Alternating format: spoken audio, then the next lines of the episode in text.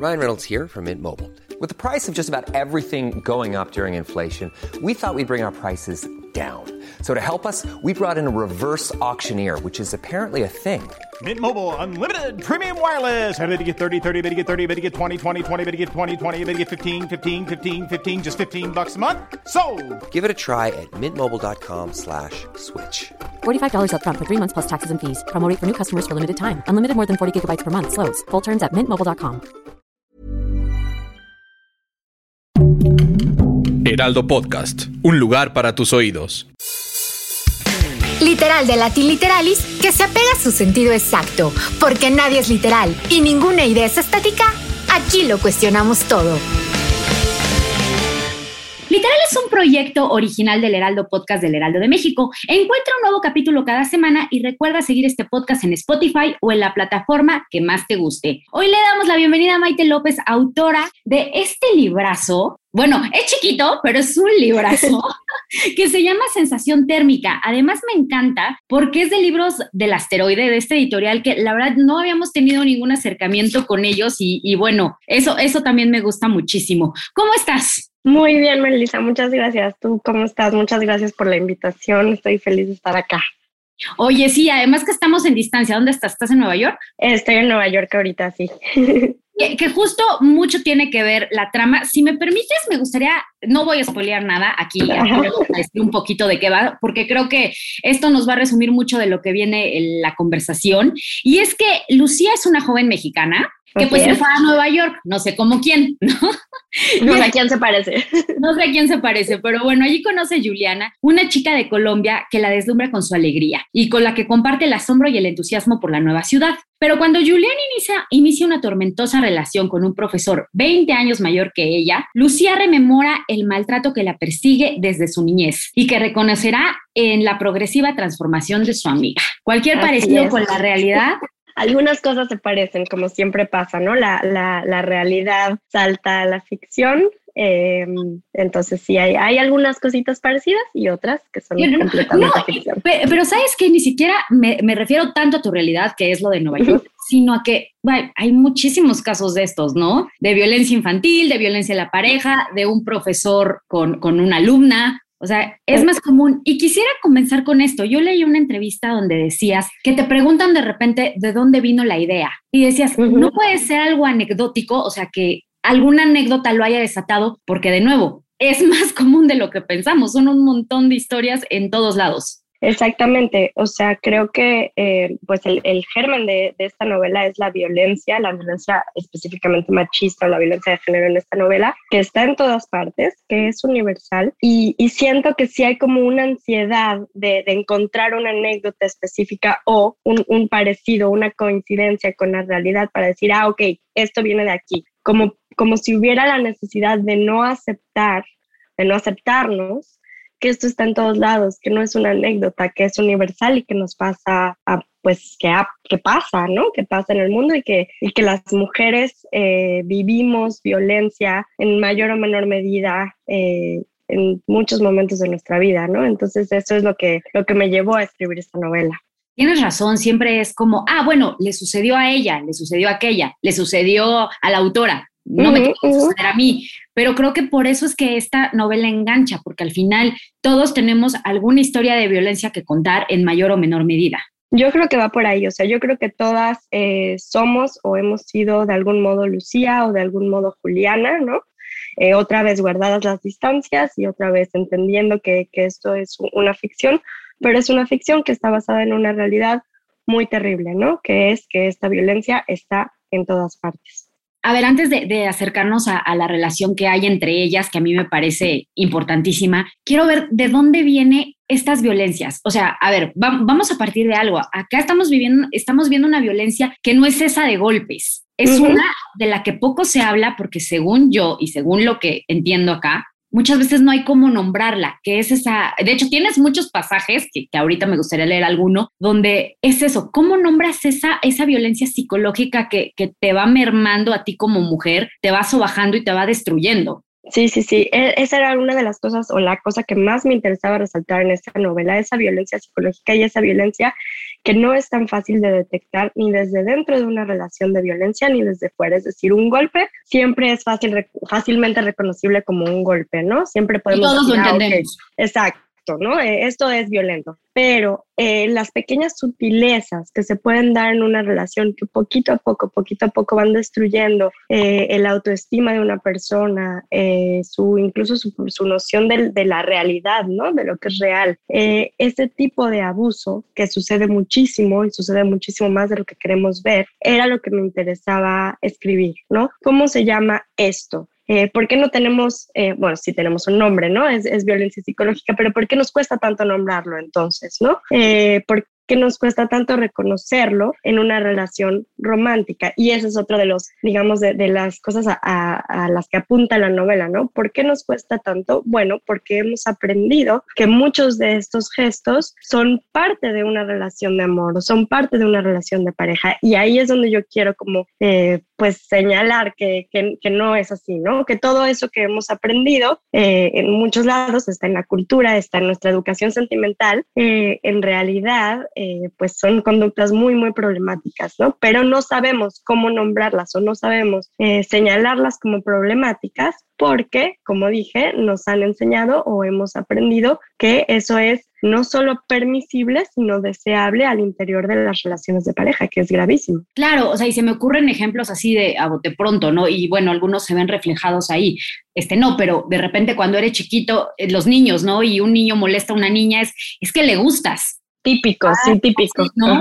O, el otro, y este sí, es que te cela porque te quiere, porque le importas, ¿no? Es que obvio, te quiere para ti, por eso este, no te deja salir con sus amigos. Claro, claro, hemos aprendido a justificar todo eso y te digo, incluso a desearlo, ¿no? Es como que, ah, ok, si hay, si hay gritos y sombrerazos, si hay celos, ¿no? Si hay como drama, entonces como que creemos que, ay, es que es una relación de mucha pasión, ¿no? Es muy pasional, es que el amor es tan exacerbado que este tipo de cosas ocurren, cuando en realidad son síntomas gravísimos de, de, otra cosa, ¿no? Pero justamente desde chiquitos, como dices, nos han enseñado que, ah, ok, te pegó porque le gustas o te, no sé, te robó tu lunch porque le gustas. Entonces de ahí seguimos justificando e incluso romantizando esas cosas. Y bueno, es que el amor romántico, ¿no? Así fuimos educados. Y, en, en este podcast hablamos un montón de eso y cómo al final termina siendo violencia, ¿no? Va por ahí, va por ahí. O sea, eh, eh, mucha gente como que escucha esto de que como que el amor romántico es violencia, ¿no? Bueno, lo que,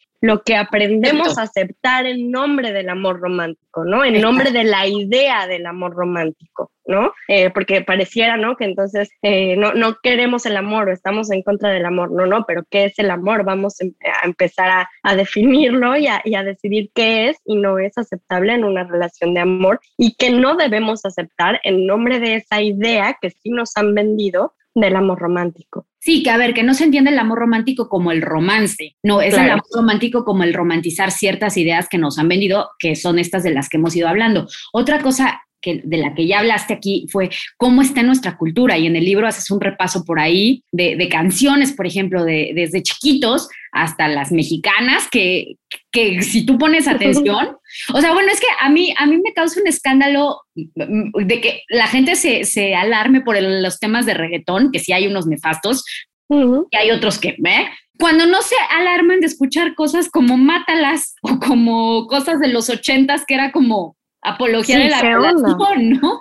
sí, que es eso? Pero es que justo va por ahí, es otra de las cosas, por eso aparecen tantas canciones en la novela, ¿no? Como justamente no nos alarmamos porque las hemos escuchado siempre, porque han estado ahí, son como parte de nuestra banda sonora, ¿no? Entonces son canciones que uno, uno una escucha desde chiquita y, y, te gustan, ¿no? Porque a mí todas estas canciones es algo que quiero decir, las canciones que aparecen en la novela son canciones que me gustan, canciones que disfruto, ¿no? Pero que a la vez me parecen muy problemáticas. Entonces, em, empezar a ver eso, ¿no? Empezar a darnos cuenta de eh, qué es lo que dicen realmente todos estos objetos culturales con los que hemos crecido y que también han sido parte eh, de nuestra formación, de nuestra educación sentimental, casi sin que nos demos cuenta, ¿no? Porque los consumimos en todas partes, ¿no? Están ahí en fiestas, están en reuniones y tú estás escuchando esa canción, escuchas Mátalas y te pones muy feliz y la cantas, este, y luego, ¿qué está diciendo, no? O sea, vamos a empezar a analizar esas cosas. Y claro, pasa con el reggaetón, tal vez ahora pasa o nos damos más cuenta porque estamos más sensibilizados, ¿no? Al problema, pero sin embargo parece que ignoramos que viene de mucho antes, ¿no? Que esto no es algo nuevo, ni es algo exclusivo de México, por supuesto, está en todas partes de, de la cultura, ¿no? En, en todos lados, eh, con, con, diferente intensidad, diferentes matices, pero ahí está, ¿no? Hay una, hay una cultura, me parece, eh, grave de, de, de, abuso hacia, hacia las mujeres. Totalmente, y justo esto que mencionas, ¿no? Eh, de de que no solamente pasa en México y algo que yo creo que lo deja muy claro, uno, es que tú estás narrando esta historia en Nueva York. Dos, el libro ya se presentó en España y le fue muy bien, ¿no? Y pues obvio, le va muy bien pues porque la gente termina reconociéndose, o sea, y bueno, porque la verdad es que es un libro muy bien escrito, pero la temática es universal y es tremendo, ¿no? Es que va justo con lo que decíamos eh, al principio y con lo que acabas de decir. O sea, yo creo que este tema y, este tipo de, sutilezas, no tan sutiles o, de, pequeñas violencias que se van acumulando, son universales y lamentablemente son muy reconocibles. Eh, y entonces creo que por eso ha tenido eh, en España, que fue efectivamente donde salió primero el libro, y ahorita que ha estado rodando en México, creo que por eso ha tenido eh, la recepción eh, que, que, está teniendo, ¿no? Porque la gente puede reconocerse ahí, las mujeres podemos reconocernos ahí y, y creo que los hombres también pueden reconocer eh, ese problema, ¿no? Porque por supuesto no es un libro escrito solamente para mujeres, es un libro para todos, ¿no? De acuerdo, de hecho, de repente pensaba, ¿no? Eh, que de, eh, yo lo leo y digo, mm, sí, me, me, cuadra, ¿no? Y de repente me gustaría que lo leyera un adolescente, que creo que las adolescentes están mucho más despiertas que nosotras, este, pero me gustaría justo que lo leyeran para que no cayeran ahí. Me encantaría dárselo a mi mamá porque de repente es como, pucheca, ¿no? Y esto me recuerda un poquito lo que pasó con el Me Too. Este, uh -huh. otra cosa, ¿no? No solamente fue ni en Estados Unidos ni en México, sino que se extendió, que fue que cuando empezamos a escuchar las historias, no sé si a ti te pasó, que dijiste, no manches que a mí me violentaron de esa manera, que era violencia. O sea, claro.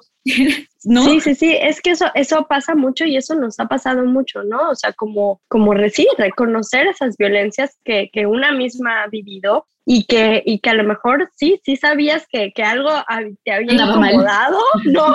pero sí, no lo acababas de, de, detectar o que a lo mejor no en ese momento y ya como adulto, o sea, algo que te pasó a lo mejor como adolescente o como niña, ¿no? Eh, lo viviste como algo que, que, que, te incomodó, pero que no sabías bien qué era y conforme una va creciendo y va también entendiendo y leyendo de todos estos temas, se va dando cuenta y efectivamente cuando explotan cosas como el Me Too es, es más fácil también reconocerse en las voces y en las historias de las demás, ¿no? Escuchar que a alguien más le pasó y decir, híjole, sí, ¿no? Yo también lo viví y sí, es cierto, esto estuvo muy mal y esto fue violencia, ¿no? Y no lo supe reconocer en este momento, pero lo fue.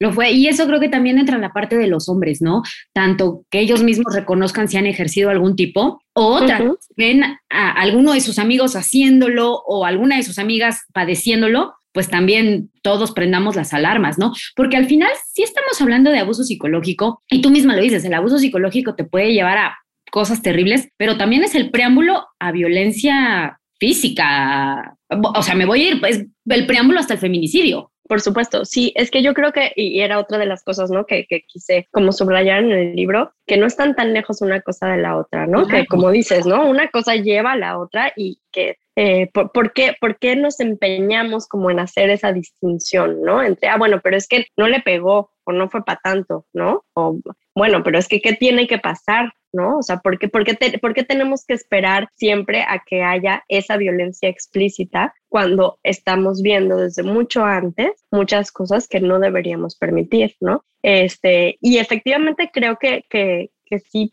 que, que, están muy cerca, ¿no? Y que está bien que, como dices, las nuevas generaciones creo que están mucho más pilas, hombres y mujeres, porque también esta educación sentimental es, para todos, ¿no? Entonces, también los hombres han aprendido una forma de relacionarse que ahorita tienen que desaprender de alguna manera, ¿no? Eh, entonces, es, pues es interesante lo que está pasando ahora sí que con, con los más jóvenes y ojalá que, que lo sepan hacer mejor que nosotros.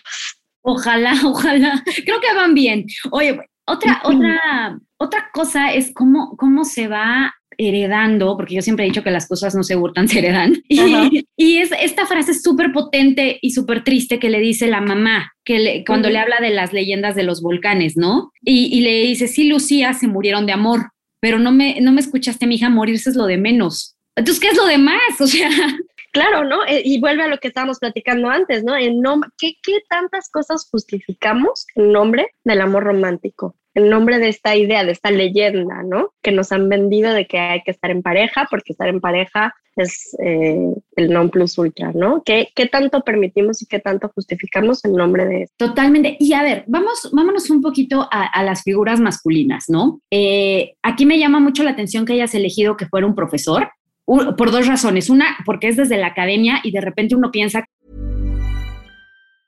There's never been a faster or easier way to start your weight loss journey than with PlushCare.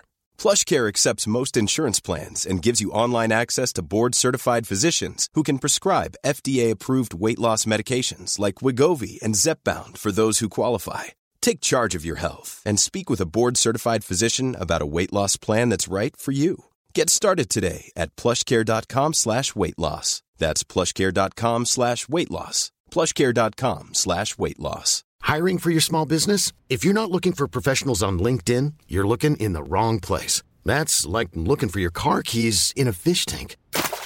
LinkedIn helps you hire professionals you can't find anywhere else, even those who aren't actively searching for a new job but might be open to the perfect role. In a given month, over 70% of LinkedIn users don't even visit other leading job sites. So start looking in the right place. With LinkedIn, you can hire professionals like a professional. Post your free job on linkedin.com slash achieve today. Que las cosas solamente le pasan a clase, a, a, cierto nivel socioeconómico o en cierto extracto y lo que sea, y no, o sea, pasa en todos lados. Y la otra de esto mismo del profesor es eso, que sea una figura de autoridad, porque es su maestro, y la otra 20 años mayor.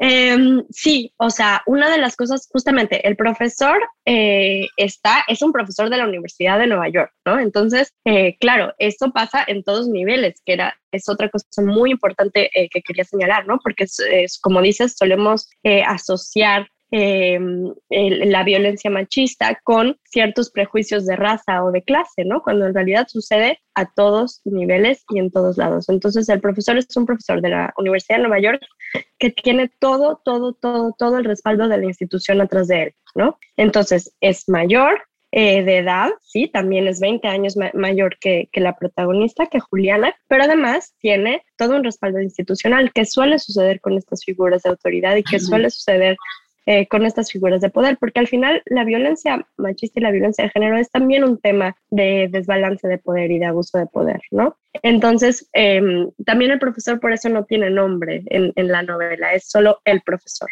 porque puede ser cualquier profesor, o sea, es una figura que abusa de su autoridad y de, todo esto que tiene detrás y que lo apoya para, pues, hacer lo que quiere con las estudiantes. Claro. Y ahora, la figura del padre, el rol que juega el padre, ¿no? Cuando, cuando Lucía uh -huh. va recordando la, la, las violencias que sufrió. O sea, de, de veras que parece que, que, infancia es destino, ¿no?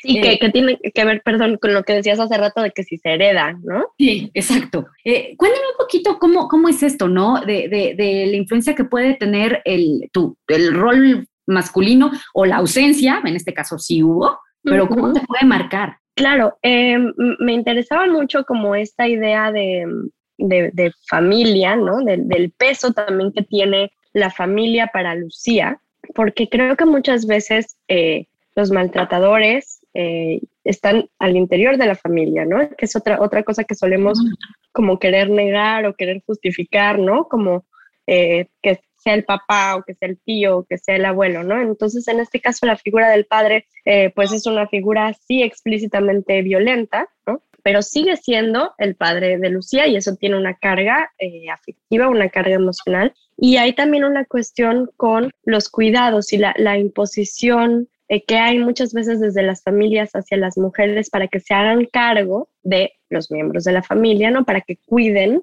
oh, sí. eh, para, para, que, para que hagan este, este trabajo no, no pagado que, que, llamamos amor, ¿no?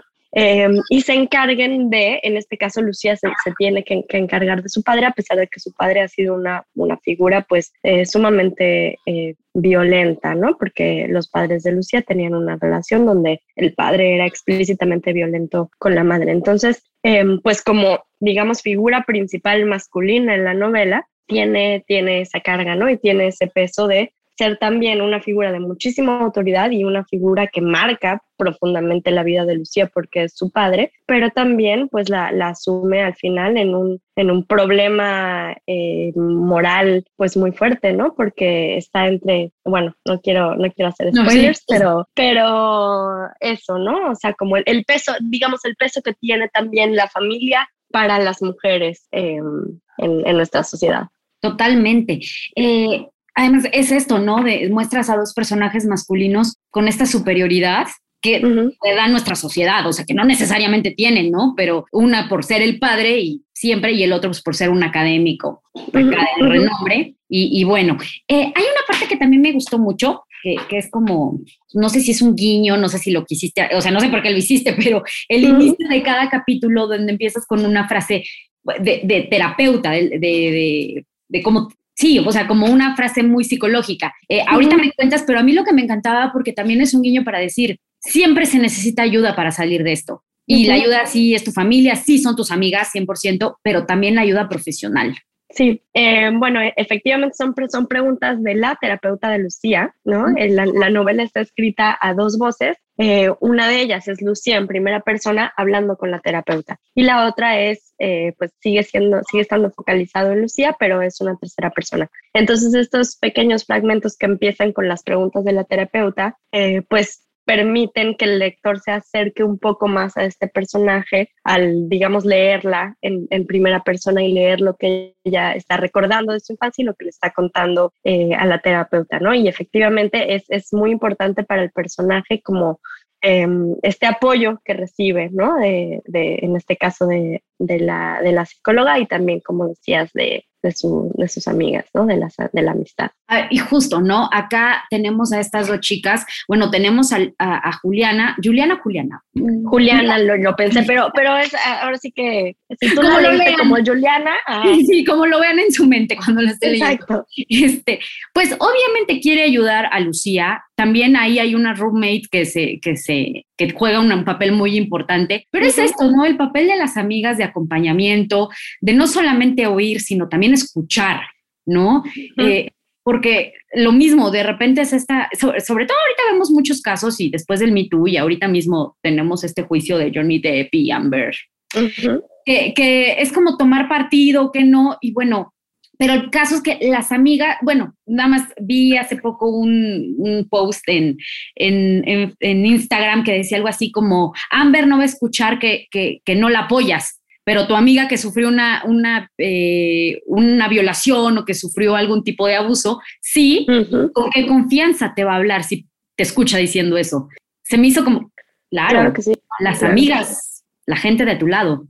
Sí, súper importante. Este, las amigas te digo que, que, juegan un papel fundamental en la novela porque también eh, esta, esta, novela es una, una, exploración y yo creo que yo tenía muchas preguntas eh, cuando, cuando la escribí y son, son preguntas y, y, como te digo, exploración más que respuestas, pero, pero me gusta que, que el, el, lector se las haga conmigo. Y una de ellas era sobre cómo acompañar, ¿no? Cómo acompañar a una amiga eh, o a una persona cercana que está pasando por una situación eh, de, violencia, que está al centro de una relación de violencia, eh, me preguntaba si tenemos los elementos para saber acompañar a nuestras amigas o, a, la gente que queremos que esté en una situación así. Y, muchas veces, como dices, no, porque nos la pasamos haciendo juicios a otras mujeres, ¿no? Como, como en, en, este caso que mencionas, eh, y porque por lo mismo de que estamos acostumbrados a normalizar tantas cosas en las relaciones de pareja y a no meternos porque es algo que pasa entre dos, ¿no? Como eh, estas cosas mejor que, que, las resuelvan ellos, que son de pareja. Y también eh, hay como un, un, un problema o, o, o, un, sí, como una especie de trampa, ¿no? En el querer acompañar a, a, alguien que está pasando por algo tan difícil y tan doloroso sin pasarte al lado de juzgar a esa persona, porque esa persona se puede sentir juzgada cuando uno intenta ser como demasiado vehemente, si uno intenta decirle, oye, no, pero ¿cómo? ¿Pero cómo te aguantas? ¿No? Porque está esta cosa de, de ¿por, qué no sales de ahí? Exacto, ¿no? Que es otra manera de juzgar y de revictimizar a, a, a, las mujeres, ¿no? Y de no entender que si no salen de ahí es porque ya están metidas en esta, justamente en esta trampa de violencia psicológica que ya no pueden, ¿no? O sea, esto eh, eh, es justo entender que, que, que, en estas relaciones la violencia empieza de a poquito y empieza mucho antes y para cuando es visible para otros, la persona que está adentro ya no se puede salir o no es tan fácil salirse. Entonces, eh, esta novela es un, una, te digo, una búsqueda de, de, cómo, cómo podemos, si es que podemos, eh, acompañar a, a, alguien que queremos y que está pasando por algo así y si tenemos las herramientas para hacerlo, porque muchas veces, ¿no? Muchas veces somos nosotros mismos los que, los que juzgamos, ¿no? Sin darnos cuenta y sin quererlo tal vez, pero en el querer ayudar, a veces nos podemos pasar del otro lado, ¿no? Que es bien peligroso porque entonces lo que pasa es que la persona que está sufriendo eso se queda sola. No, totalmente. Por favor, escuchen todo esto que acabas de decir porque me parece importantísimo. O sea, muchas veces es mejor el silencio y vale más el acompañamiento.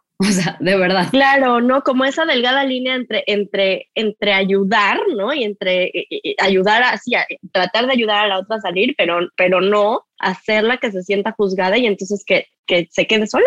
Obviamente, ah, pero además algo que me parece bien importante y que no lo veíamos hace unos años es que se esté hablando de esto, ¿no? Y una, y una gran forma es la literatura. Ya hay algunas otras este, compañeras tuyas de, de, profesión que lo han estado abordando, pero ¿cómo va? ¿Para ti qué, qué eh, funciona, no? Eh, pues eh, yo creo, fíjate, yo creo que funciona eh, porque aquí estamos hablando de violencia machista de violencia de género a partir de una novela, ¿no? Entonces, eh, pues funciona, ¿no? Al final, eh, yo eh, espero que, que, la lectura sea disfrutable, ¿no? Porque además eh, intenté que dentro de, del tema eh, fuera una novela pues amena y, y, y, que se lee rápido y que tiene guiños humorísticos incluso, pero que sirve para platicar de estas cosas. Y qué maravilla que estemos platicando cada vez más de estas cosas. Y sí estoy convencida de que eh, la literatura sirve al menos para que tengamos estas conversaciones. Y, y, como decíamos también hace rato, ¿no? Tal vez para que alguien se lea ahí, o lea a su amiga, o lea a su hermana, o lea a alguien cercana y diga, híjole, este, esto no está bien, esto que, que, yo consideraba normal tal vez no lo es tanto y, y, y repensar, ¿no? Cómo nos relacionamos, qué permitimos en nombre de, de este amor romántico, ¿no? Y, y cómo hacemos para salirnos de la trampa cuando estamos metidas en ella. ¿Crees que, o sea, no te voy a preguntar cómo le hacemos si esto va a acabar o no, o sea, porque yo creo que es un proceso de muchísimo tiempo, de, de, de educar a las generaciones, reeducarnos nosotros, pero pero vamos mejor. O sea, tú, eh. las, las, pláticas que tienes con tus lectoras, vamos sí. mejor. Sí, a ver, yo como te decía, no, no, no tengo respuestas, tengo muchísimas preguntas, ¿no? Oja, ojalá tuviera las respuestas, pero sí creo eh, que eh, lo que lo que te decía ahorita, ¿no? Que al menos que estemos platicando de esto y que sí en, en lo que yo he visto de, de, de cómo ha eh, de la recepción que, que, ha tenido la novela con, con, chavas más jóvenes, este, cómo la están leyendo, cómo la están comentando. Eh, por supuesto, no solo la mía, sino todo lo que, lo que se está escribiendo y diciendo al respecto. Yo sí creo que vamos mejor, pero también creo que nos falta muchísimo. Eh, pero bueno, ahí vamos, ahí vamos. Y mira, no, no me quiero despedir sin, sin compartir un fragmento eh, y para que chequen un poquito de lo que puede ser esto de la, de la violencia psicológica, ¿no? Eh, ¿Cómo se llama lo que le hizo? ¿Qué nombre se le da a ir desapareciendo a alguien, a quitarla de en medio en episodios? ¿Por qué no cuenta como crimen aniquilar a una mujer a cuentagotas, descuartizarle la moral y la autoestima en cómodas entregas? ¡Auch! Es que es eso, ¿no? Esa es mi pregunta. ¿Por qué, ¿Por qué lo da, o sea, por qué aceptamos eso? O sea, aceptamos ver eso, aceptamos ver que alguien le hace eso a alguien más, a veces a alguien que queremos, pero mientras no sea un golpe, mientras no sea, como decíamos, violencia explícita, es como que, ah, bueno, es que son pareja, no. no. matrimonio. Ay, no, qué horror. Maite, antes de irnos, este, este es un podcast de libros y me gustaría que nos recomendaras un poquito cuáles fueron o que nos platicaras un poquito, dos o tres lecturas que te estuvieron acompañando en el ejercicio de, mientras hacías este, esta novela, mientras hacías Sensación Térmica. Mientras hacía esta novela, pues estuve leyendo, eh, fue leyendo muchísimo. Leí Departamento de, Especulaciones eh, de Johnny O'Phil, pero, pero no, no necesariamente estaba en diálogo con, con esta novela, solamente estuve leyendo eh, a muchísimas mujeres. Entonces leí a Jenny O'Phil, leí a Lina Meruane, Sangre en el Ojo, que me encanta. leí a Elena Medel, Las Maravillas. Ok. Eh, ¿Qué más? Eh, bueno, ya después, ya que la había escrito, ya que estamos hablando de libros, aunque te digo que no, no están en, diálogo eh, con sensación térmica, pero que me han encantado y, que sé que, que, platicaste con ella hace poquito, Los nombres propios de Marta Jiménez. Librazo. que me encantó. Fármaco de Almudena Sánchez. Eh, y Mugre Rosa de Fernanda Trías, que me encantó también. Pero, ay, ahora mismo es que me, eh, como, claro, me Pero mira, años.